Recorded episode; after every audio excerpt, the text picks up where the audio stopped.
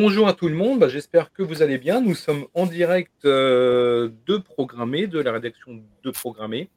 Euh, alors aujourd'hui, on vous propose, non pas un meet-up, mais plutôt un BBL, hein, bah, pour ceux qui sont habitués euh, à ce genre de, de, de mots. alors, de quoi on va parler ce midi?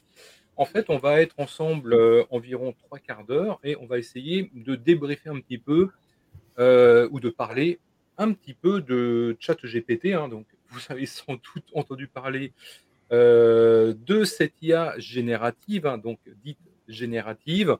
Euh, donc, ChatGPT est en train de, de bouleverser ou de révolutionner. Vous prenez bah, le terme qui vous plaît le plus ou qui vous déplaît le moins depuis quelques mois. C'est vrai qu'on constate une sorte de course à l'outillage euh, de course à l'IA générative euh, chez de nombreux éditeurs, et notamment les fameux GAFAM. Euh, et on a voulu à programmer faire une table ronde avec quelques développeurs, avec, avec aussi un CTO, pour, bah, pour un petit peu échanger, pour voir un petit peu leur point de vue, comment eux, ils voient les choses, et surtout comment ils l'utilisent un petit peu au quotidien ou dans leur euh, euh, vie de dev euh, et dans l'entreprise. Alors, j'ai le plaisir d'accueillir ce midi donc Maxime, Alexandre et Victor. Alors, on doit avoir un quatrième intervenant dans quelques minutes, si tout va bien. Eh ben, donc on va voir si effectivement le dernier intervenant arrive. Hein. Euh, il s'agira de Frédéric. Bah, écoutez, bah, je vous laisse vous présenter en quelques secondes et après on entame la discussion. Allez, je commence. Maxime Tonsen, bonjour à tous. Je suis le CTO de Théodo. On est une, une agence qui fait des sites web sur mesure. Et je m'intéresse à l'IA euh, depuis euh, quelques années, notamment au moment de mes études où j'avais fait des, réseaux de neurones, euh, donc il y a, il y avant que ce soit tendance, mais je me suis focus sur le web development pendant, pendant, quelques, pendant 10 ans. Et depuis un an, je m'y réintéresse beaucoup, notamment après la sortie de Stable Diffusion, où je me suis dit que l'IA revenait de faire un grand saut et euh, plus récemment euh, avec ChatGPT et GPT 3.5. Euh, et je suis contributeur de LangChain, qui est un framework pour utiliser l'IA. Et je suis ravi de participer à cette table ronde. Merci à toi. Alex et Victor Alors, moi, c'est Alexandre Castro. Je suis software architecte chez Exakis Nevitz. Et euh, j'ai commencé à m'intéresser à l'IA depuis quelques temps. Et là, les dernières avancées nous ont permis de, mettre en place pas mal de choses chez nos clients, ou tout du moins euh, pouvoir proposer des choses, des solutions. Et euh, je vois aussi la partie pratique en tant que, développeur et dans les équipes avec lesquelles je travaille parce que ça, nous donne euh, accès à beaucoup d'outils dont on pourra parler euh, par la suite. Voilà. C'est Victor euh, Lévy d'IVL, donc chez Exatis aussi avec Alexandre, côté avant-vente et innovation, avec comme sujet de spécialisation du coup l'IA. initialement, j'en ai fait un peu, alors c'était pas le sujet, mais j'en ai fait un petit peu pendant ma thèse, où je m'en servais comme outil d'analyse de données. Et maintenant, c'est ce que, ce que, je propose aux clients qui nous sollicitent. Alors, euh, au début, euh, beaucoup de vision par ordinateur, mais là, évidemment, depuis quelques mois, c'est surtout des modèles de langage qui sont, qui sont à la mode et qui sont sollicités. Mmh. D'accord. Très, très bien. Merci. Alors, euh, ChatGPT, comment vous pourriez le définir? Euh, Alors, c'est pas vraiment un chatbot, hein, enfin, même s'il y a le mot chat de, dedans, effectivement. Euh, c'est de l'IA, hein, d'où le nom euh, euh, aussi, enfin, d'où effectivement à la connotation IA générative. Donc là, dans le sens où on pose une requête et ChatGPT va générer la réponse. Comment vous, vous pourriez le définir un petit peu ou est-ce que vous avez une, une définition à vous? Alors, qui va se lancer? Ah, moi, de, de, l'expérimentation que j'en ai eue euh, à ses débuts, quand il y avait une espèce de hype, j'ai vu ça comme une IA conversationnelle, un chatbot entre guillemets. Mm. Mais plus le temps a passé, plus euh, euh, des gens se sont greffés autour de ChatGPT pour produire des outils. Donc pour moi, c'est plus une, une, un moyen qu'une fin, déjà tout d'abord, pour commencer. C'est plus un moyen d'arriver à des résultats, soit euh, pour coder, soit pour avoir des réponses à des questions ou même produire des résultats pour euh, un, besoin client qu'une fin en soi. pour moi, c'est un, c'est plus un outil, je, le définirais comme un très bon outil, un très bon compagnon plutôt mm. qu'une fin en soi. Voilà. D'accord. Victor? Je suis d'accord? avec ça. Euh, le, le chat GPT, quand il est sorti, il y avait cette idée de ça y est, c'est un produit, voilà. OpenAI a sorti ça. Et en fait, euh, rapidement, on se rend compte que c'est pas une fin, c'est le début de quelque chose. Là, on a justement un contributeur de Longchain. Alors, juste 30 secondes. Euh, il y a Frédéric qui vient de nous rejoindre et je le rajoute tout de suite dans euh, le flux. Ça marche, super. Merci beaucoup. Et Bonjour à toi. Alors, on, a commencé un petit peu sans toi. Je te laisse te présenter en, en, quelques mots et après on reprend la discussion tous ensemble. Euh, très bien. Oui, j'étais en train d'animer une, une, présentation sur OpenAI. Donc, euh, sur bah voilà. Il y avait beaucoup de questions. Euh, donc, je m'appelle Frédéric Vicker, je suis Cloud Solution Architect chez Microsoft dans les équipes applications et innovation. Et je suis dans les V-Teams ou les teams transverses sur Azure OpenAI. Voilà. D'accord. Alors, juste pour te resituer un petit peu, donc là, je posais mal la question un petit peu comment vous définissez un petit peu chat GPT. Euh, voilà, est-ce que c'est un chatbot Est-ce que c'est plus que ça Voilà, est-ce qu'on se trompe de deux perspectives Donc, il y a déjà effectivement Alexandre qui a répondu. Victor, bah, qui était plutôt dans la même ligne qu'Alexandre. Oui, du coup, je, je profitais du fait qu'on ait quelqu'un qui contribue à l'engine pour illustrer le fait que ChatGPT des modèles de ce type-là, euh, plutôt que, que, une fin en soi, on se rend compte que ça va être une brique technologique pour plein plein d'autres solutions, pour euh, prendre des décisions, pour euh, automatiser plein de choses dans l'entreprise. Et c'est c'est en, ce sens qu'on commence à l'intégrer nous chez nos clients. ils ne veulent jamais juste un chatbot, ils veulent plus que ça. Et ChatGPT se retrouve être, ou les modèles de ce type-là, une des briques technologiques, mais comme une base de données ou une, ou une fonction serverless, ça devient une brique qui sert à faire des choses. Maxime? Ouais, je suis, alors je, suis d'accord, ça marque le, pour moi, ça marque vraiment le début d'une nouvelle ère, euh, l'ère de, l'IA et des, comme il y a eu l'ère des, smart euh, trucs, les smartphones, les smart euh, quelque chose, on va avoir, c'est l'ère des applications augmentées, ou je ne sais pas quel autre mot on donnera à toutes ces applications avec laquelle on va rajouter de l'intelligence artificielle, et, ou juste on parlera entre nous d'intelligence euh, et on va pouvoir faire plein plein de, choses euh, incroyables. Et, euh, un, des gros changements aussi que je vois, il y a deux gros changements. Il y a le, premier, c'est qu'on peut parler en, langage courant à une machine et elle va commencer à comprendre ce qu'on veut, même ils arrivent à bien bien comprendre ce qu'on a envie. Et l'autre gros changement, c'est que les machines entre elles vont pouvoir se, parler sans qu'on ait à définir les moyens de communication. Parce que jusqu'à présent, les API, euh, fallait définir comment les appeler et euh, sinon ça marchait pas du tout. Alors que maintenant, on voit avec les, plugins ChatGPT, euh, il suffit d'exposer comment, les, comment on doit parler une API et le, le, ChatGPT comprend complètement mm. comment interagir avec un autre système informatique. Et donc, si on met les, deux, les deux types d'intelligence de deux côtés sur deux serveurs, ils vont pouvoir mm. communiquer sans qu'il y ait d'humains qui, qui, interviennent. et ça, c'est assez magique. Mm. D'accord. Fred, euh, comment toi tu définis un petit peu tout ça? Alors, euh, ça évolue vite et du coup les définitions bougent, je trouve, euh, entre la manière dont on se l'appropriait au début et ce qu'on est capable de faire aujourd'hui. Et, quand on dit ça, on a l'impression que ça fait des siècles qu'on l'utilise ou longtemps, alors que ça fait. Oui, c'est vrai. vrai. Et, en fait, moi, je pars du constat que, alors, que je, en haut à droite, je ne sais pas qui c'est. c'est Maxime, non? C'est ça? Ouais. Euh, chez moi, bah, je dis ça comme ça. Euh, en, fait, je, pars de ce constat aussi que J'avais noté deux paradoxes. Le premier, c'est que nous, humains, pour communiquer entre nous, on utilise bah, la voix, là, le texte ou l'image. Euh, et quand on doit s'adresser à une machine, ah mince, la douleur. Clavier, souris, tactile.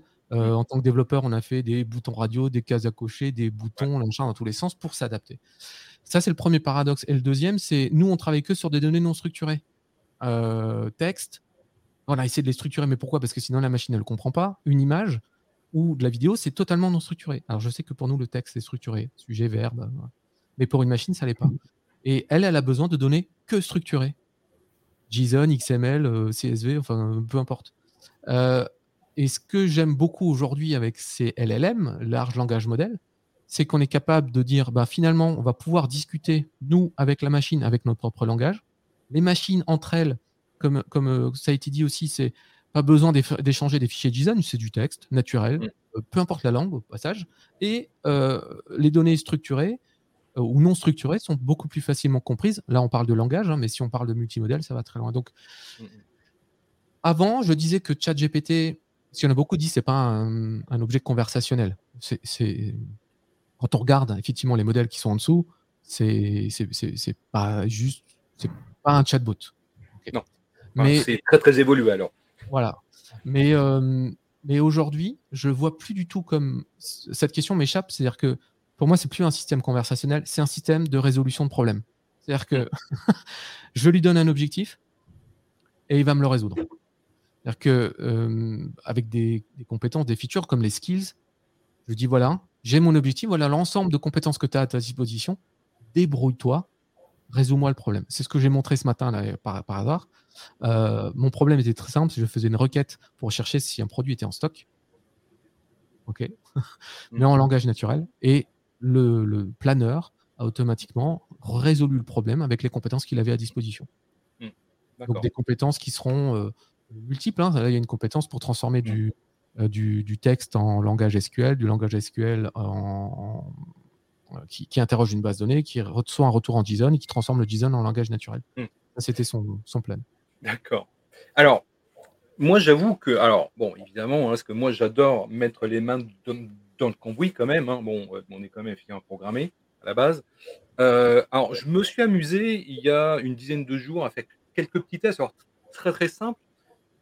Au, bout du compte avec ça, donc de générer effectivement du code. Alors, j'ai testé ça en Python, j'ai fait du C Sharp et j'ai même fait du Flutter d'ailleurs, euh, et c'est très amusant d'ailleurs à faire. Euh, donc en fait, bah, je lui ai demandé bah, de me générer effectivement une, application très simple avec euh, deux écrans, des boutons pour passer d'un écran à un autre. Alors, j'ai tâtonné un petit peu pour trouver la bonne formulation euh, de la requête pour qu'il me génère effectivement le code qui va bien avec. et j'avoue que bah, il m'a généré ça, j'ai recopié le code, j'ai utilisé un VS Code, voilà, et, et, et, le truc a plutôt bien fonctionné. Alors, tout n'était pas parfait, mais cas, j'ai mon squelette euh, que je voulais avoir. Euh, est-ce que vous, vous utilisez un petit peu euh, ChatGPT pour générer comme ça du code squelette ou du code de base? Ou est-ce que pour vous, c'est encore un petit peu tôt? Je vais me permettre de répondre. ça, m'est arrivé et dans l'open space où on est, ça arrive de plus en plus. les gens utilisent le, la sandbox euh, GPT-3 mhm. pour euh, typiquement euh, des solutions pour avoir une code base qui pourrait, qui leur va leur servir à aller un peu plus rapidement vers une solution ou quand ils ont un problème de, par exemple, je veux accéder à un storage account dans tel langage, bah, là, ça leur permet d'avoir un petit bout de code à la manière de ce que ferait Copilot dans Visual Studio ou dans VS Code, Mm. Ça leur permettrait d'avoir une aide. Mm. Je pense que ça reste quand même quelque chose qui doit être euh, peu utilisé par des, euh, développeurs juniors. les gens ont quand même besoin d'avoir un mindset et euh, un apprentissage, ou au moins de savoir où ils vont et comment chercher les choses. Et j'ai peur que ça provoque des dérives. Voilà. Et euh, sur ça que je veux arriver. Mais oui, oui, ça reste un, comme je le disais, ça reste un très bon outil. si on arrive à contextualiser la requête, le prompt qu'on est en train de, mmh. faire à, à l'IA, mmh. normalement, il tombe rarement à côté, hein, honnêtement. Et avec GPT-4, de ce que j'ai vu, c'est encore pire parce qu'il fait quasiment le boulot d'un dev confirmé. Honnêtement, soyons, honnêtes. Euh, GPT-3 et GPT-4 fait, euh, enfin, il y a une, énorme différence et euh, mmh, mmh, mmh. après ce que j'ai vu en, contextualisant, il, produit une API à lui tout seul, quoi, sans problème. D'accord. Donc, ouais, impressionnant. Ok. Maxime, tu en penses quoi de mon côté, alors je l'ai utilisé à titre perso pour, euh, pour générer des bouts de code, même des fichiers entiers, et c'est vrai que ça, ça, ça marche pas forcément parfaitement du premier coup, mais en fait c'est ce qui va, ce qui va arriver, euh, mais, mais c'est déjà un très très bon résultat. Le, ce qui va arriver aussi, c'est euh, avec l'intégration des tools ou, ou, à la mano sur, sur ChatGPT, tu, il génère une première version, tu lui fais des retours et il va, il va t'updater le code et assez rapidement. Il y a plein d'exemples sur Internet où on arrive à une version du code qui, marche bien. Mm. Moi, j'essaye de, euh, j'essaie de, me faire un petit robot là qui va générer des tests automatisés à partir d'un fichier et euh, de, faire une boucle jusqu'à ce que les tests passent en lui faisant des retours. Mm. Et euh, bon, je vois qu'il y a plein de, plein de gens qui, qui, qui bricolent, qui hackent de, ce point de vue-là, enfin, autour de, ça, de cette idée. Et, mais oui, c'est ça, ça va devenir un outil d'aide au code qui est, qui est incroyable. Et euh, avec deux, euh, deux, deux, attentions, c'est qu'il faut, il y a quand même des erreurs subtiles qu'il faut, qu'il faut regarder. Euh, et donc du coup, ça nécessite quand même de bien, de, bien lire le code et de d'écrire des tests très pertinents pour être sûr que, que, le code qu'on va potentiellement moins comprendre vu que c'est moins nous qui l'avons écrit, euh, comme être sûr qu'il fonctionne de la bonne manière.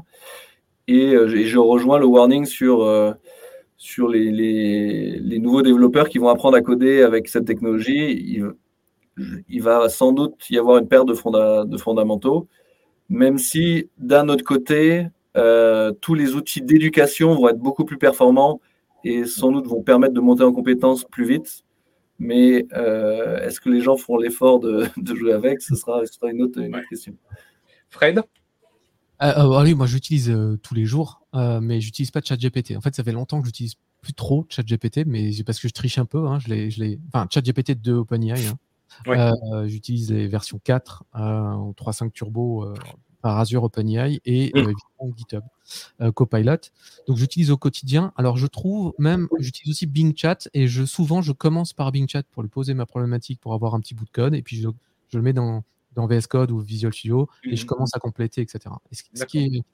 Puis la, grande différence, c'est que comme il va garder l'ensemble du contexte de mon Visual Studio ou l'ensemble de mes onglets ouverts, plus j'ai d'onglets ouverts, plus je développe, plus il me crache du code, mais je veux waouh, avec les bons paramètres, c'est très impressionnant. Donc, on gagne beaucoup de temps. Et je rejoins un peu la quiétude de tout le monde, c'est que, mais en fait, elle est déjà existante. Euh, la majorité des gens qui font du copier-coller de Stack Overflow, donc j'ai remplacé Stack Overflow par Bing, en fait. Hein, euh, euh, la majorité des gens qui font du. Ah, c'est dommage parce que tu me squeezes ma prochaine question. Excuse-moi.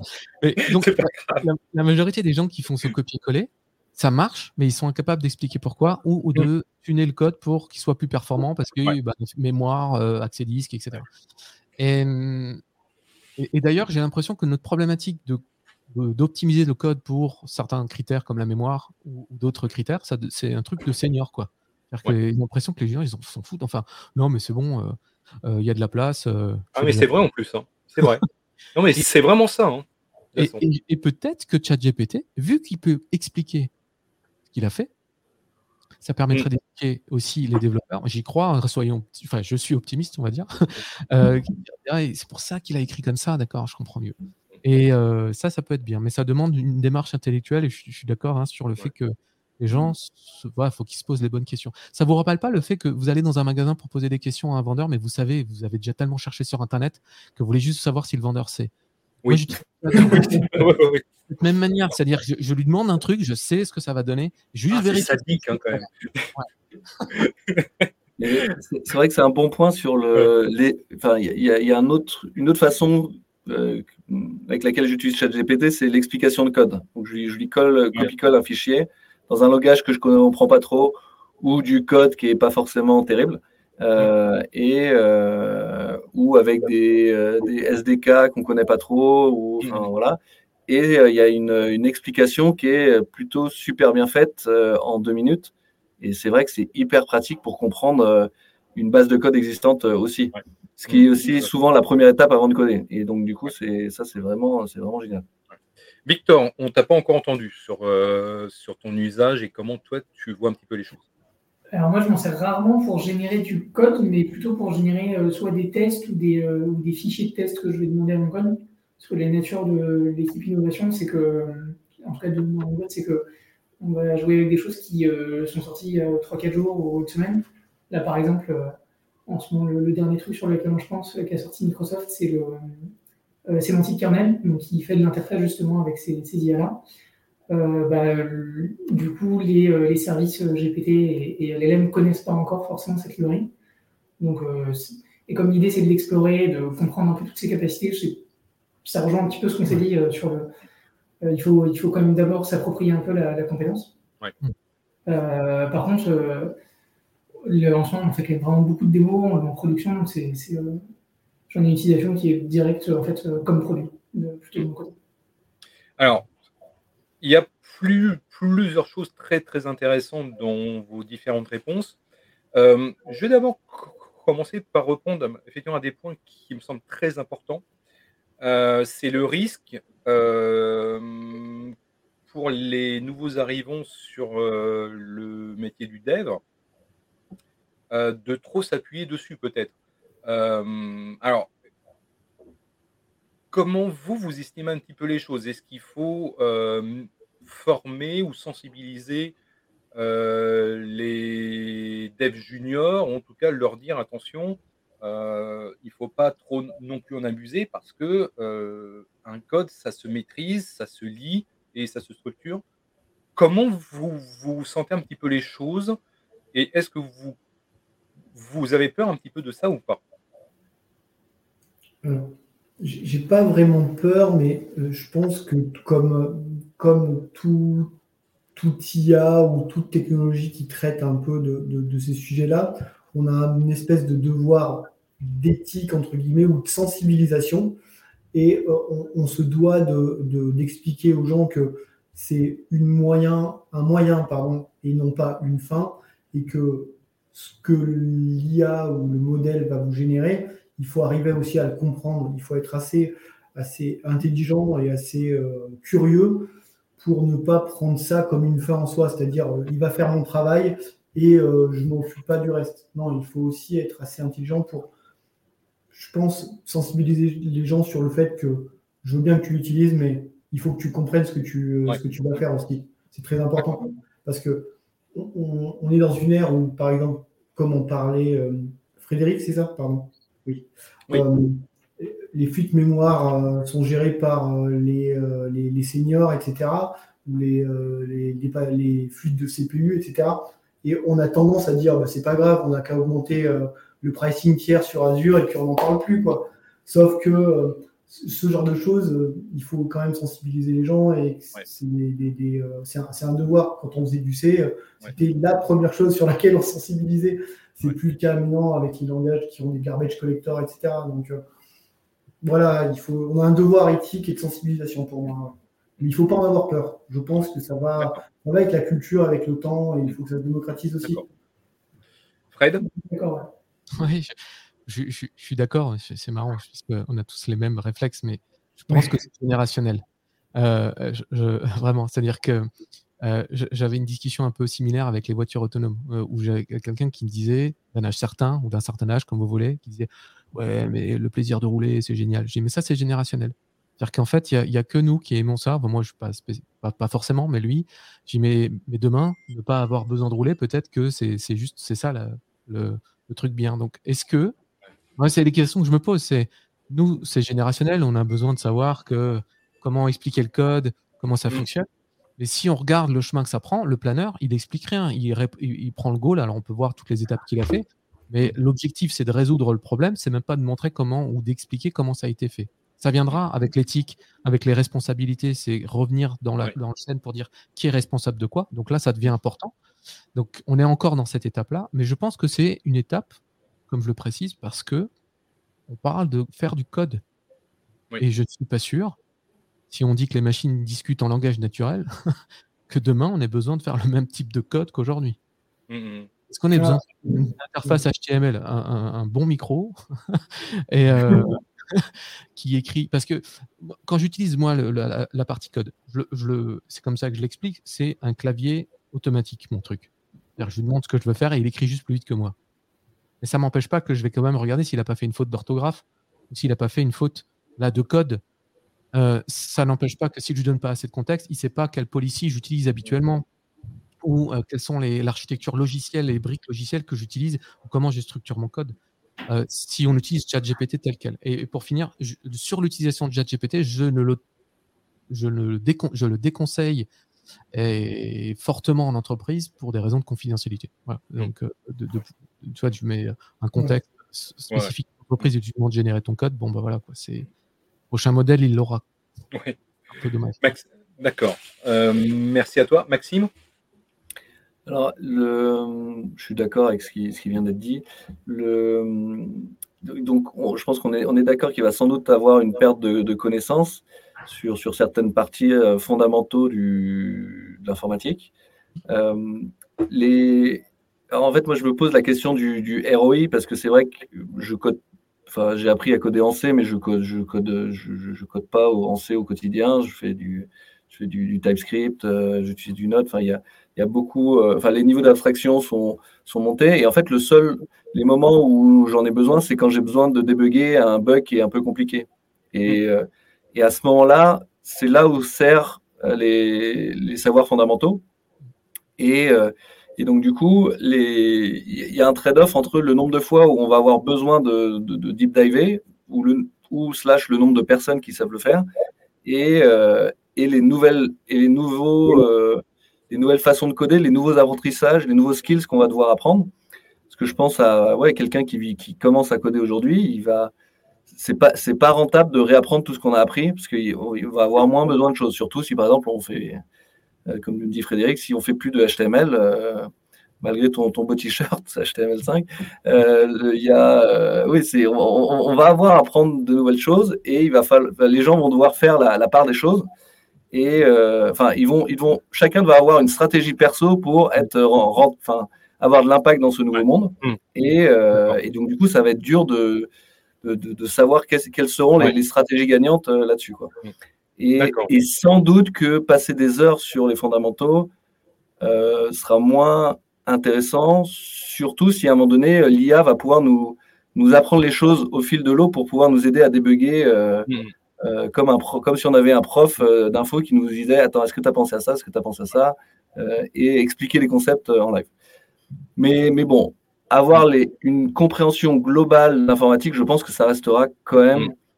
Intéressant pour, pour comprendre tout, tout, toute cette, tout cet univers. Mm.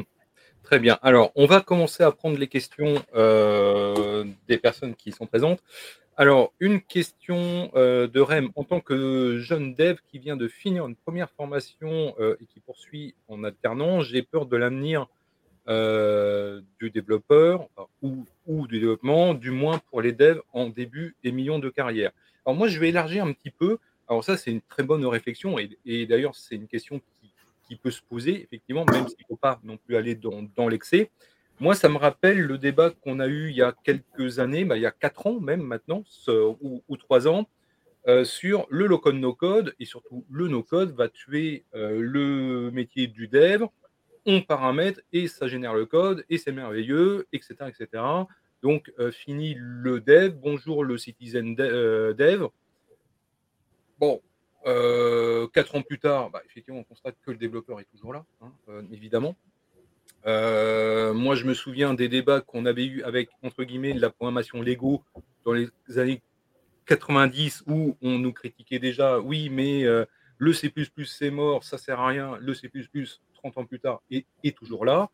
Euh, le low-code n'a pas tué le, métier du dev. Pourquoi euh, ChatGPT ou toute autre IA générative le tuera? Euh, C'est une aide, c'est une aide effectivement qui, qui est très intéressante, mais c'est pas pour autant qui va tuer le dev. qui se lance? Bah, Allez, moi je, je... j'ai jamais autant codé en fait. ce truc. Euh, en fait, par contre, j'ai rajouté un nouveau langage de programmation que je n'avais pas avant, le français. Ah, intéressant. C'est-à-dire qu'avant, bah, je code euh, toujours en C Sharp, je code en, TypeScript, en HTML, CSS, JavaScript, etc. Donc je fais plutôt des API web pour ma part.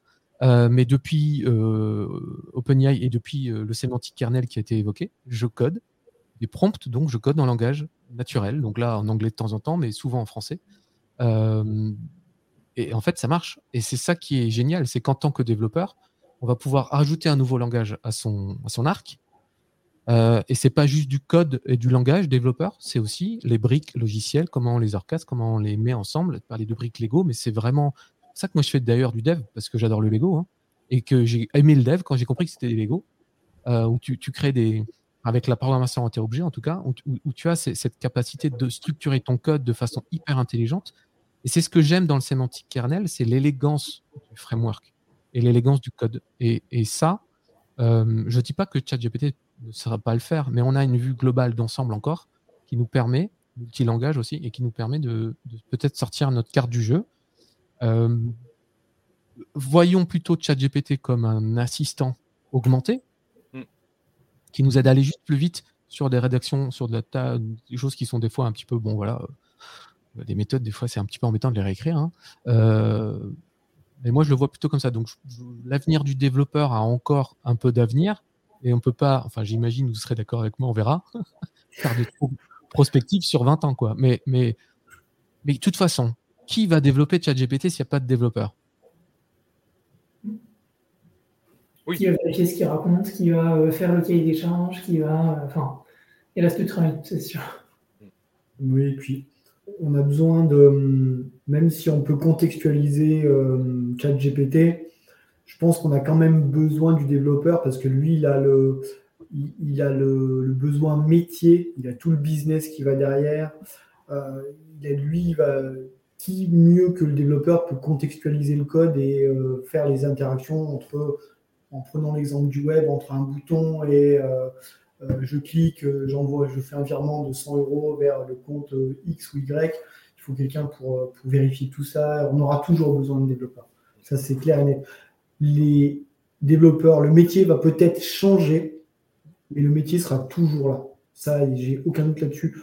On ira plus vite, on sera peut-être plus performant, mais on sera toujours là. Ça, j'ai aucun doute. Ce qui peut devenir une espèce, par contre, en, pas en voie de disparition et euh, avec une population qui s'étiole, c'est le développeur qui n'utilise pas l'IA, par contre.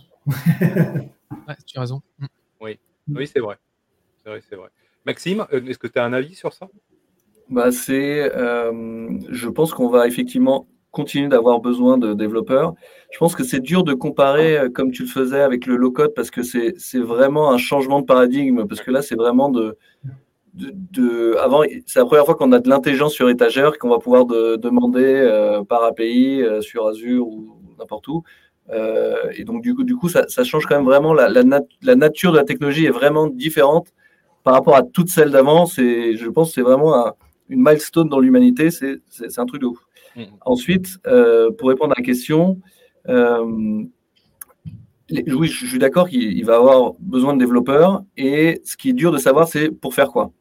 Euh, par exemple, il y a quand même, quand je regarde, il y a quand même beaucoup. On, voit des apps se lancer avec GPT ou AutoGPT ou tous les, tous les trucs de générative AI qui se lancent pour faire des front-ends pas trop déconnant assez rapidement. Donc potentiellement, ce une des traînes que je commence à voir, c'est euh, miser tout sur euh, être expert React. Peut-être que c'est pas le, meilleur truc. Par contre, euh, en tant que jeune qui arrive sur le marché, tu as plein de temps, tu peux te former. Et, je parlais tout à l'heure que j'étais contributeur du framework Langchain qui permet de justement d'augmenter, enfin de ramener de l'intelligence dans les applications. Je pense que la, question qu'il faut se poser, c'est quelle est la meilleure stratégie pour les, dix prochaines années? Et c'est sans doute bien de miser sur comment mieux, enfin, comment intégrer de l'IA dans, euh, dans des applications. Mm. Et donc, miser sur devenir très fort sur la manipulation euh, de toutes ces API euh, d'IA générative, c'est sans doute une, une, très bonne idée. Mm. Et Alors, après, euh, normalement, il y a encore plein de besoins. Et le fait que, le fait que il va y avoir de nouveaux besoins qui vont être créés parce que je pense que toutes les entreprises vont avoir besoin de, mettre un peu d'intelligence dans, leur business. Et ça, ça va devoir demander des développeurs, au moins pour, je pense, les cinq prochaines années. Et donc, du coup, euh, pareil, euh, à court terme, je ne vois pas trop de risques. Alors, on poursuit un petit peu dans les questions. Alors, c'est Leb qui pose une question. Si on lui donne à manger euh, du code euh, et qu'on lui demande d'améliorer ce code, euh, est-ce qu'il est capable de le faire? Oui, je l'ai, moi je l'ai expérimenté. Tu donnes un fichier, je lui dis est-ce que tu peux me refacto et me trouver les bugs? Et il me, il me refacto le code en me trouvant les bugs et en expliquant pourquoi c'est des bugs. Donc ça, ça marche plutôt, plutôt bien. Alors, ce qui est très intéressant aussi quand on utilise euh, ce genre d'outils, euh, alors c'est pas in fine le code, même si c'est toujours intéressant, mais c'est la réponse qui donne.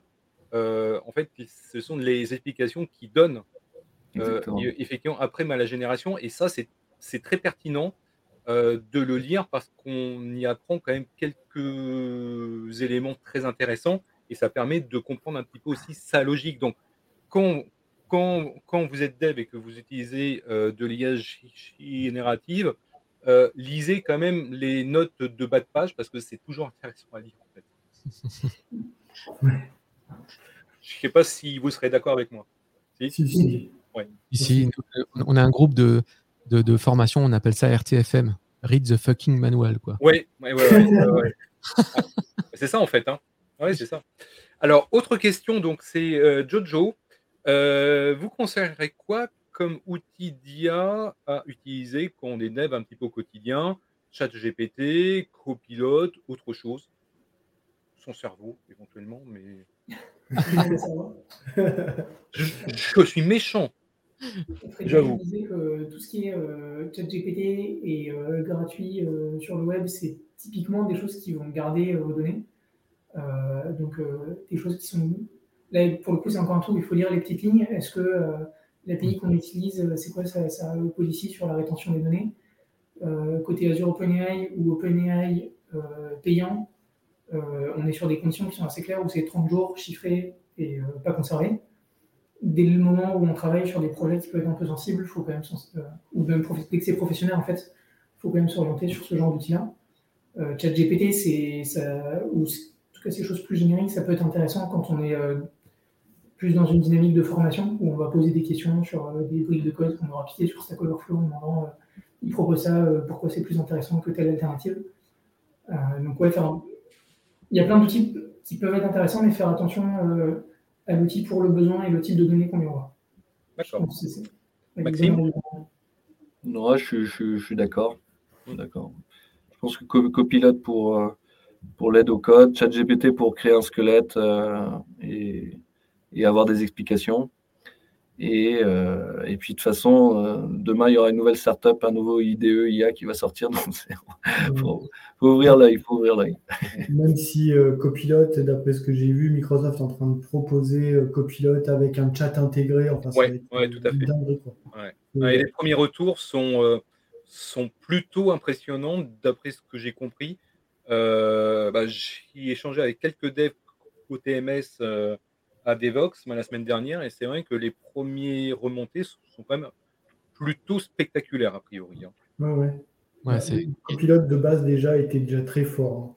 Hein. Ouais, c'est GitHub Copilot X, ça s'appelle comme ça. Et en fait, mmh. c'est, c'est la partie chat qui est, qui est, vraiment top parce que ce qu'on faisait jusqu'à présent, nous, en tant que, enfin, moi, en tout, en tout cas, en tant que dev, c'est que j'allais dans un système de chat, donc par exemple Bing Chat ou ChatGPT, pour voilà, structurer un peu, puis j'ai retourné dans le code, j'avais un prompt d'ailleurs, je mettais le prompt pour qu'il génère le truc, et maintenant c'est intégré dans le même outil, donc c'est vrai que c'est, ça, ça, permet de gagner du temps. Euh, après, est-ce qu'il y en a d'autres? Euh, Ouais, là on parle essentiellement de texte pour l'instant, hein, mais euh, ça dépend du dev qu'on fait aussi. Il y, a, y, a, on parlait de no code, il y a, y a, des sur toute la partie citizen dev, des fois pour accélérer les développements, notamment front, d'applications Mm. web ou, ou applications mobiles. Euh, tu prends une photo comme ça a été déjà vu, mais depuis longtemps, depuis les GAN, euh, prends une photo du- d'un truc que tu as dessiné au tableau, ça va te générer ton, ton Forms. Ouais, ouais, ouais, ouais. Ouais, bah ça, j'ai vu ça, mais il y a 2-3 ans, ça, effectivement. Mm. Ouais. Euh, donc c'est voilà, il y a plein d'outils différents, mais c'est ça qui est beau dans ce métier de dev, c'est qu'on a une boîte à outils qui s'étoffe avec le temps. Et euh, comme disait Maxime, on n'est pas à l'abri qu'il y ait un nouvel éditeur qui, qui, qui flingue tout, qui vient, boum, comme on n'était pas à l'abri qu'un un autre moteur de recherche qui revit. Euh, c'est ça qui est génial, quoi. Et du coup, il y a du challenge pour tout le monde. Et, et c'est, c'est- voilà, soyez peut-être celui qui va développer cet éditeur-là, hein, soyez fou, quoi. Il y a même des, euh, tous, les, tous les jours, on, on voit des news avec des, des trucs un peu fous. Euh, typiquement, toute la partie CI/CD, euh, si chère aux équipes euh, de développement, est en train d'être révolutionnée parce que euh, il peut y avoir des corrections automatiques de pull request, euh, des, euh, des explications de, pourquoi on refuse une pull request de manière automatique, etc. Donc, je pense qu'on a des belles choses qui vont arriver. Il faut juste être alerte sur tout ce qui se passe et puis prendre le- les bonnes choses parce qu'il faut, faut pas oublier que comme on parlait d'éthique, je, je- digresse un petit peu, mais il y, a, il y a des dérives qui vont avec et c'est c'est surtout ça qu'il va falloir euh, essayer de légiférer ou de, de, de, de condenser parce que il y a quelques, il y a peut-être un ou deux jours, on a vu une IA qui a généré un plan pour détruire l'humanité ou un truc comme ça. Ouais, ouais, ouais. Ouais, tout à fait, c'est- ouais. C'est quand même délirant, enfin. Et ça ça n'avait pas l'air de gêner les gens, quoi. Non, ça non, mais bon.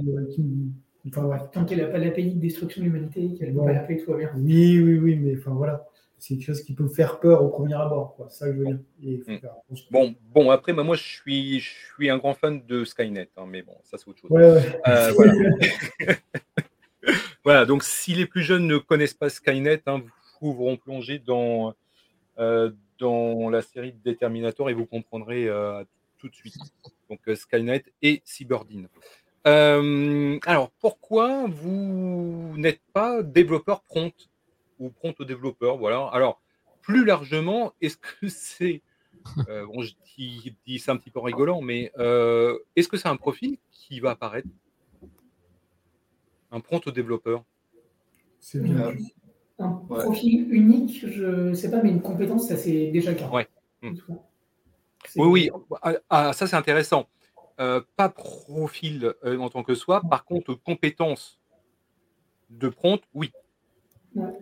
Bah, ça sur les projets dans lesquels on, on en met en production, là, des, des- des LLM, euh, c'est déjà une part significative en fait, du travail. On ne va plus euh, développer la méthode complexe euh, qui fait appel à plein de logiques pour traiter notre donnée. On va juste dire voilà le LLM, fais-moi ce, que je veux. Par contre, on va quand même passer du temps à lister plusieurs stratégies de prompt, plusieurs types d'appels différents, faire des benchmarks, des statistiques, regarder si on colle avec les taux de, de faux répositifs que le client exige, etc. Donc on continue de travailler, juste on, on passe plus d'énergie sur cette, cette Hmm. partie compte. Ouais. D'accord. Et donc il faut, euh, faut quand même des compétences, de, faut être organisé, il faut faire un peu de stats, il faut Ouais. faire des protocoles, il y a une petite approche scientifique en fait, parce que après c'est un côté phénomène naturel au LLM euh, qu'on doit expérimenter, voir un peu comment il marche. hein. Maxime, Ouais. je. Oui. Ouais, je suis, je suis d'accord. Et ça va euh, être un métier à part entière. En fait, c'est un peu comme les bases de. si je fais une, un parallèle avec les bases de données, tous les développeurs web doivent savoir faire un select. euh, mais euh, fine-tuner à balle euh, ta, ta- ta- ta base de données de manière dont moi je ne sais pas faire, ça reste aussi un métier. Et, et donc, du coup, il, va y avoir des chercheurs en prompt. Enfin, il y en a, déjà. Donc, c'est- déjà un métier. Enfin, il y a déjà des chercheurs en prompt. Il y a des ingénieurs, des prompt engineers. Et après, je suis d'accord, il faut que ce soit, ça, ça devient une compétence de base que tout le monde doit acquérir, c'est comprendre un peu euh, qu'est-ce que c'est qu'un prompt euh, et comment les utiliser au quotidien. Sachant que ces connaissances vont évoluer avec le temps, avec les LLM, mais, euh, mais comprendre les mécanismes de base, c'est c'est indispensable. Fred? Oui, c'est pour ça que je disais que je code aujourd'hui en langage naturel, en français. Ouais. C'est c'est les prompts. Ouais, C'est ça, ouais, ouais. Euh, et, et je donnerai un autre exemple, c'est la société copy.ai en fait qui recrute des auteurs et écrivains pour rédiger les prompts et ils sont soumis à NDA, c'est-à-dire qu'ils n'ont pas le droit de divulguer comment leur recette de cuisine pour faire des prompts.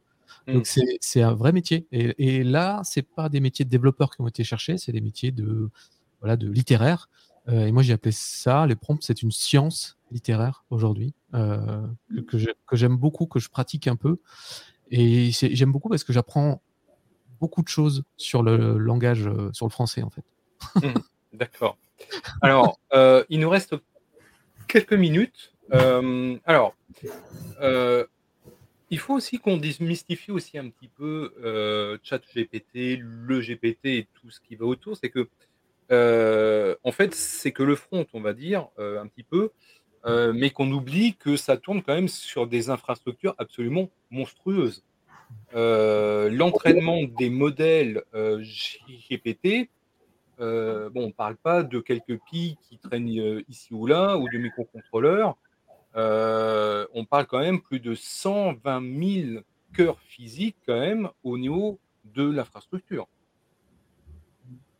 Donc en fait, bah, il n'y a pas de miracle derrière en fait. Hein. C'est l'entraînement, c'est la capacité effectivement à entraîner, à enrichir effectivement la sémantique des modèles. Euh, c'est aussi un petit peu ça quand même, non? Ouais, euh, ça me permet peut-être d'aller sur un, un terrain qui n'était pas évoqué, mais qui me semble intéressant, c'est la partie euh, conséquences écologiques. Euh, si on rattrape au, côté prompt engineering, il y a la compétence de générer des bonnes demandes. Euh, en gros, ce qui va coûter cher, c'est beaucoup plus de générer du texte que de lui faire lire du texte à partir de ce qu'il généré à ces modèles-là. Et, on commence à se développer un peu des réflexes FinOps et, et Green IT autour de ça en disant bah, au lieu de, me donner euh, la réponse en une phrase, euh, donne-la moi en abréviation, donne-moi avec des lettres, avec des chiffres, des choses comme ça. Mhm. Euh, et ça, ça fait partie des, des compétences peut-être qui ne sont pas juste le socle de base, mais qui commencent à être un peu plus avancées par rapport au profil dédié dont on parlait. avoir conscience que ça, c'est beaucoup d'énergie derrière, c'est beaucoup de calcul, et qu'il faut vraiment optimiser ces, ces requêtes-là parce que l'infrastructure est extrêmement lourde. Mhm. D'accord. Pour, compléter, je pense que dans le futur, on va peut-être avoir des stratégies mixtes euh, avec les modèles les plus gourmands et les plus avancés qui seront euh, utilisés pour traiter là où il y a le besoin de plus d'intelligence. Et mhm. après, on voit des modèles open source attach qui font bien et qui, ont été vachement optimisés pour tenir sur des Raspberry Pi ou sur des infras beaucoup, beaucoup plus petites, enfin, qui sont beaucoup moins consommatrices d'énergie et qui vont pouvoir euh, traiter, bah, aujourd'hui, ils sont moins avancés que, que, enfin, que GPT-4, mais euh, qui vont, c'est sûr, dans, dans ils, enfin, ils peuvent déjà répondre à beaucoup de use cases et dans le futur encore plus. Donc, j'imagine que une partie du problème sera de, de trouver un équilibre euh, sur comment optimiser, euh, enfin, utiliser un modèle gourmand quand on a besoin de hmm. beaucoup d'intelligence et des modèles moins gourmands quand on en a moins besoin. Fred? Oui, je, je, je, je suis d'accord. Et j'ai un écho. Ah oui. Et il va falloir qu'on mette en place aussi des, stratégies de, green software, euh, dans le sens où, euh, par exemple, certains patterns, c'est-à-dire postponer euh, un traitement, dire voilà, ce traitement, je ne le fais pas maintenant, je le ferai, c'est pas urgent, je le fais quand l'intensité carbone de là où je suis hébergé, elle est basse. Dans à ce moment-là, bah, c'est ce moment-là. Donc, je sais pas, j'ai besoin d'une heure de traitement, l'intensité carbone ici est basse, j'ai une fenêtre d'une heure, je me lance à ce moment-là. Et là aussi, on va rajouter l'intelligence. C'est un peu le, c'est un peu le truc qui se mord la queue parce que on a besoin d'intelligence pour automatiser ça. Cette intelligence, elle la consomme, etc. Donc c'est un peu, je pense que l'enjeu suivant maintenant, là, maintenant qu'on sait qu'on est capable de faire plein de trucs de fou avec, c'est cet enjeu d'environnement, c'est euh, limiter le nombre d'entraînements des modèles. Donc nous, on évite par exemple, de, on ne conseille pas beaucoup de fine-tuner, c'est-à-dire créer son propre modèle, hein. mmh. euh, parce qu'il faut aussi l'héberger, etc. Et ensuite, ça va être euh, donc limiter le nombre d'entraînements. Et comme tu l'as dit, euh, Maxime, le edge, euh, de faire en sorte qu'on délègue un peu plus au edge plutôt que tout dans le cloud. Et, ça dépendra mm. du, type de modèle qu'on peut utiliser. Mm. Parce que là, ça demande même de la GPU sur l'inférence. Hein, oui, tout à fait. Ouais. C'est assez gourmand. Oui, ouais, tout à fait. Bah, on oublie. Pardon? Je veux dire, c'est une tendance qui s'observe quand on regarde des papiers de recherche. Euh, sur les, euh, la dernière décennie, en gros, c'est euh, regardez, j'ai doublé la taille de mon modèle et c'est un petit peu mieux. Et là, depuis quelques années, c'est plutôt, voire quelques mois, à regarder, j'ai réussi à diviser la taille de mon modèle par deux et ça marche toujours à peu près aussi bien. On va vraiment changer de dynamique. alors, on va terminer parce qu'il nous reste très très peu de temps. alors, on va élever un petit peu le débat. Eh oui, oui, bon, incroyable mais vrai. Hein. Euh, donc plutôt de la prospective, voire de la philosophie technique hein, euh, ou sociétale, hein, c'est comme vous voulez. Oh là là. Euh, alors, en fait, il y a plus de 110 ans, en Angleterre, il y a eu un mouvement chez les tisserands. donc on est en 1810 et 1811, donc c'est ce qu'on appelle le mouvement ludisme. Donc si vous ne connaissez pas, vous chercherez. Euh, en fait, c'était une réaction contre euh, l'automatisation des métiers à tisser. Et, un certain nombre d'ouvriers euh, se sont révoltés et ont cassé les machines, en fait. Est-ce que. Alors, on ne va pas partir dans les délires qu'on peut lire hein, là parce qu'il y en a quand même énormément. mais est-ce que ce genre d'IA dite générative ou l'IA en général euh, peut avoir une réaction épidermique dans la société ou auprès de certaines personnes. Euh, Ou est-ce que c'est le mouvement habituel, donc on va avoir des réactions très fortes, puis l'usage va se répandre et se stabiliser je, pense que. Il a pas une question facile, hein, j'avoue. Ouais, c'est la question très, très, très compliquée, à laquelle j'espère que nos politiques ont commencé à réfléchir parce que ça va nous arriver beaucoup, beaucoup plus vite que euh, ce qu'ils pensent. Et le problème va être beaucoup, beaucoup plus dur à gérer que les, problèmes courants qu'on a à l'heure actuelle. Euh, et, euh, et, là, c'est la grande inconnue. Comment faire? Parce que c'est sûr que ça va avoir un impact mm. sur beaucoup de, de jobs. Parce que si on a peur en tant que développeur, c'est qu'il y a beaucoup d'autres jobs qui vont, qui vont être menacés. J'ai par exemple une amie qui travaille dans la traduction de texte mm. anglais vers le français. Euh, bah, je lui ai envoyé un message cette semaine parce qu'en fait, je m'inquiète, je m'inquiète pour, pour, son job. Et je, je, pense que euh, oui, il va avoir un besoin drastiquement réduit sur le marché de, de personnes qui, qui, font ça. Un texte qui lui prenait, je ne sais pas, 5 heures, ça va lui prendre potentiellement une demi-heure. Enfin, elle va, elle va relire va corriger à la marge, mais c'est sûr que le, le, besoin va être euh, réduit. Et donc, du coup, la société va, être, va, à mon avis, évoluer fortement autour de ça. À quelle vitesse, on va voir aussi selon l'évolution de la technologie. C'est un autre paramètre inconnu. Et, euh, et, comment faire pour que ça se passe bien, c'est, j'ai pas la réponse, mais il va falloir qu'on y réfléchisse tous ensemble euh, pour, pour que ça se passe bien. D'autres commentaires, Fred ou oui, je... Alors, je crois, je crois, que le mouvement dont tu fais référence a vu le, naître le mot sabotage d'ailleurs. Euh, oui. Euh, qui, qui, est du coup intéressant euh, de voir un petit peu l'étymologie de certains mots. Mm. Ouais, sur l'IA, je suis, bon, je suis un optimiste. Là, on va mettre ça dans, dans le contexte. Mais tu vois, il y a eu un momentum de il faut arrêter les six mois, etc., qui était mon business. par contre, ce n'est pas un certain Musk qui disait ça? Aussi. la bourre. Par contre, ce qui est, ce qui est vrai, c'est que je pense qu'il faut une régulation euh, à plein de niveaux. Et c'est pas parce que c'est des générative AI, c'est parce que c'est l'IA de, façon globale, sauf que ça s'est accéléré maintenant parce que ça a été mis dans les mains du grand public et que ça marche quand même plutôt bien. Euh, et je pense qu'il y a besoin de réguler. Réguler à plein de niveaux. Alors après, c'est, comme disait Maxime, c'est politique, mais euh, il faut que tout le monde en prenne une part de responsabilité. C'est à nous de nous former. Il y avait une question d'ailleurs sur les formations, mais c'est à nous de nous former. Donc, si on n'a pas de formation, peut-être que euh, voilà, il y a quelqu'un qui peut proposer ce, type de formation-là. Mmh. Mais c'est aussi au gouvernement, aux sociétés de, réagir rapidement. Ils n'ont pas l'habitude de faire, hein. euh, plutôt que d'interdire. Parce que si on interdit, ça va passer dans le parc web et c'est fini, quoi. Oui, tout à fait. Aux yeux de tous, on peut commencer à réguler, réguler qui a le droit. Moi, moi, je suis pour des permis, en fait. par exemple, mais euh, mes, euh, mes, parents ou mes, beaux-parents, pour moi, ils devaient avoir un permis d'utiliser Internet, tu vois.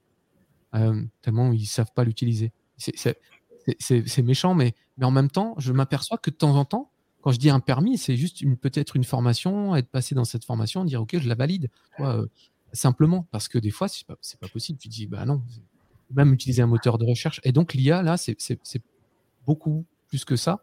Mmh. Moi, je crois vraiment quand GPT-4 est sorti, euh, c'était un mardi, je crois, quand j'ai vu la vidéo en tout cas, euh, à 20h, j'ai pas dormi deux nuits d'affilée. Clairement. Je me suis dit, fou là. Le truc, il crée des règles, enfin, il comprend, il induit les règles métiers du document qu'on lui donne, alors que moi, mon job, c'est d'interpréter les règles métiers par rapport à ce qu'on me dit. j'ai dit waouh, c'est quand même un gros changement. Et je vois qu'il y a un gros changement qui, structurel qui se fait. Euh, Maxime qui a dit paradigme aussi, je crois. Pour moi, c'est une vraie révolution. Hein. pas technique parce que ça existe depuis longtemps, mais comme tout le monde s'approprie aujourd'hui, c'est une vraie révolution. Et je pense qu'on a tous la responsabilité, nous, experts, sachant, ou peu importe comment on peut s'appeler, cette responsabilité, un, de faire comprendre aux gens ce que c'est, ce que c'est pas, euh, et, de ne pas faire l'autruche, quoi. C'est non, mais euh, le dev sans l'IA, euh, il sera remplacé par le dev avec l'IA, mais moi j'ai une phrase dans mes slides, c'est drôle. Hein. C'est l'homme ne sera, ne sera pas remplacé par l'IA, mais l'homme avec l'IA remplacera l'homme. Hmm. donc voilà, au sens plus large. si je voulais parler de philosophie, mais encore une heure. Très bien, merci. Euh, et je vous laisse la parole, Alex et Victor.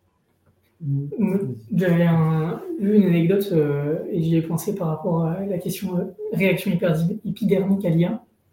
Donc c'était le, patron d'une boîte de téléconsultation en psychologie qui, faisait un thread sur Twitter pour expliquer du coup son utilisation. En fait, ils avaient déployé pour leurs leur consultants à distance des accès à euh, des, outils type ChatGPT pour leur aider à reformuler, par exemple, la réponse qu'ils envoyaient aux, patients. Mm. Euh, et quand ils ont sorti cette amélioration-là, le taux de satisfaction client apparemment a vraiment euh, significativement augmenté. Mais il n'avait pas dit aux gens qu'ils avaient introduit cette méthode-là de travail. Il y avait toujours des gens qui s'occupaient de gens. C'est juste qu'en plus d'utiliser Word pour corriger les fautes, ils utilisaient ChatGPT pour corriger la formulation. Ensuite, ils l'ont annoncé un peu plus tard. Et au fait, sachez que du coup, on utilise ces petits-là pour, reformuler nos réponses. Et là, le taux de satisfaction, il s'est effondré. Parce que la perception des gens d'avoir un, accompagnement personnalisé, humain, chaleureux, euh, il était plus du tout. Et euh, je pense que ça se raccroche à l'aspect un peu générationnel. Euh, moi, la, plupart de mes amis et de mes meilleurs amis, je leur parle beaucoup plus souvent avec un micro et une caméra qu'en vrai. mes parents ou mes grands-parents peuvent trouver ça extrêmement froid, mais pour moi, c'est un mode d'interaction normal et qui me fait autant plaisir que quand on se retrouve pour euh, boire une boisson non alcoolisée. Euh, peut-être que euh, les enfants de nos enfants trouveront ça hyper normal de se faire accompagner médicalement ou psychologiquement par des IA et trouveront pas ça. Donc je pense qu'il y, a un côté très générationnel aussi sur la perception qu'on en a. D'accord. Très bien. Alex, le mot de la fin? Non, je, rejoins à peu près tout le monde sur, sur ce qui a été dit et je rejoins surtout Frédéric dans le côté euh, positif de, la chose. Je vois ça comme une avancée positive et j'espère que euh, on arrivera à, légiférer et cadrer et même euh, coacher les gens pour qu'on en fasse une, utilisation propre et saine au final. Parce que là, on a parlé beaucoup de dev parce que c'est un peu le cas de notre métier, mais comme le disait Maximilien, euh, il y a beaucoup de métiers qui tendent à, potentiellement disparaître. Et c'est là qu'il faut euh, essayer d'intervenir et demander euh, à tout le monde de, se recentrer sur, sur tout ça. Quoi. Voilà. Très très bien. Merci. Juste pour en 10 secondes, on a été quand même globalement négatif, mais c'est quand même une. Enfin, potentiellement, ça va amener énormément de, de positifs dans la société, ça va résoudre énormément de problèmes. donc, voilà, on, c'est vrai qu'on a fait un peu nos Français être un peu négatifs, mais le, moi le premier.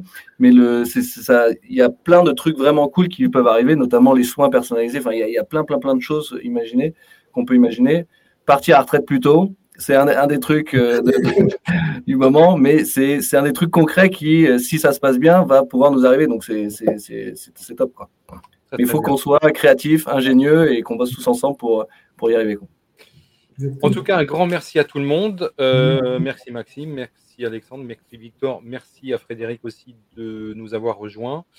Euh, merci à celles et ceux qui nous ont suivis. Donc, ce, euh, ce BBL sera disponible en replay dans les minutes qui suivent la fin de cette retransmission. je rappelle aussi que notre meet-up dans le monde réel, cette fois je précise, euh, c'est le 25 avril à 18h30 dans les locaux de Théodo, à côté de Métro Rome à Paris. Euh, et on va parler, alors encore plus concrètement, de GPT, de chat GPT, notamment euh, via les services Azure, Azure Open AI. Voilà, et c'est Emeric hein, qui fera le gros de la section technique. Donc, c'est le 25 avril dans les locaux de Théodo, donc à Paris. Et aussi apparaître dans le programmé 257 qui sort fin, fin avril. Donc, un dossier autour de Rex, donc en fait de développeurs qui vont nous dire comment eux ils font avec un chat GPT au quotidien et comment ils arrivent effectivement à affiner un petit peu leur travail avec ça. En tout cas, un grand merci à tout le monde. Merci à tous les intervenants. Merci à celles et ceux qui nous ont suivis. Et à très bientôt pour une nouvelle table ronde. Merci et bonne journée à tout le monde. Merci. Au revoir. Au revoir.